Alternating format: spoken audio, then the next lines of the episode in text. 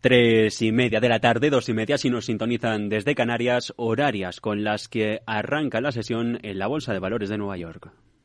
Capital Radio, servicios informativos.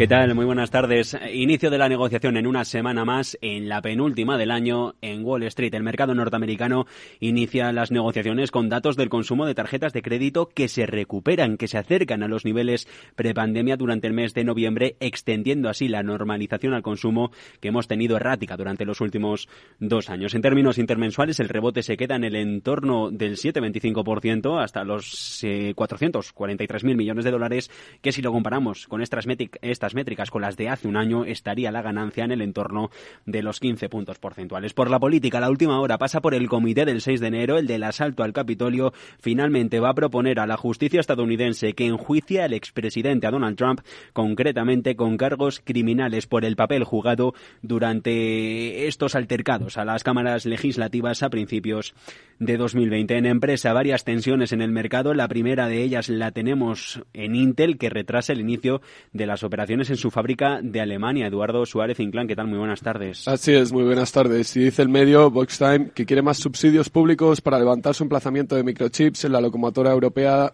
desde donde apuntan. Les gustaría satisfacer la demanda en todo el viejo continente. Originalmente los costes estarían sobre 17.000 millones de euros y ahora se habrían elevado a los 20.000 millones. Por tensiones con los reguladores, Apple está preparando la apertura de su tienda digital, mientras que India y Vietnam se perfilan como sus nuevos centros de producción.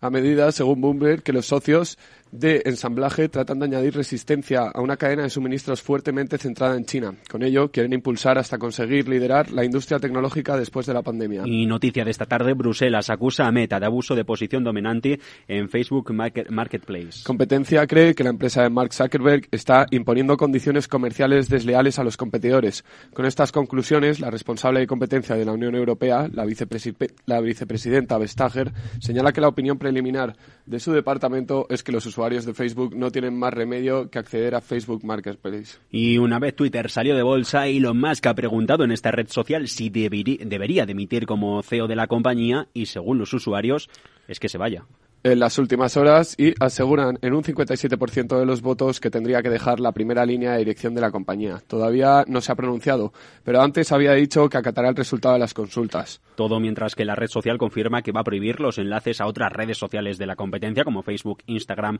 o Mastodon y decisiones que sobre Tesla están teniendo réplicas después de que se haya conocido que Elon Musk podría tener que abandonar la red social, la dirección de la compañía, centrándose así en la de automóviles. Los títulos de, la, de vehículos están votando en Wall Street. Acaba de, haber, de abrirse la negociación, ganancias por encima de los dos puntos porcentuales. En empresa, AMC recauda 162 millones de dólares a través de una venta de acciones preferentes. En el mercado de su programa At the Markets, con el que quiere mejorar la liquidez de la firma para fortalecer el balance general de la compañía e ir reduciendo poco a poco la deuda orgánica de las cuentas. Y L3 Harris explora la venta de Aerojet.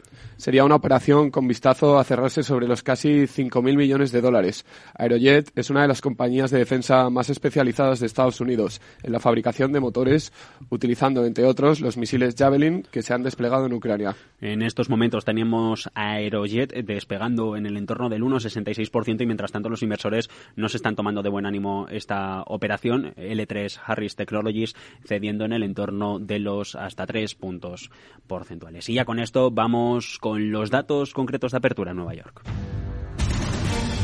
Claves del mercado.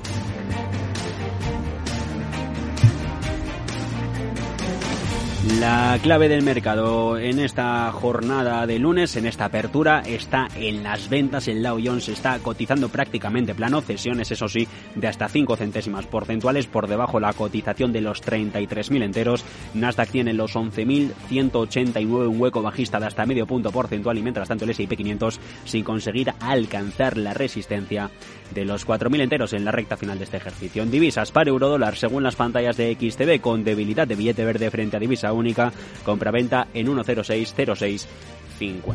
Esto es todo por el momento. Nosotros actualizamos, analizamos toda esta información a partir de las 4 de la tarde, tiempo de mercado abierto con Rocío Arbiz aquí en Capital Radio.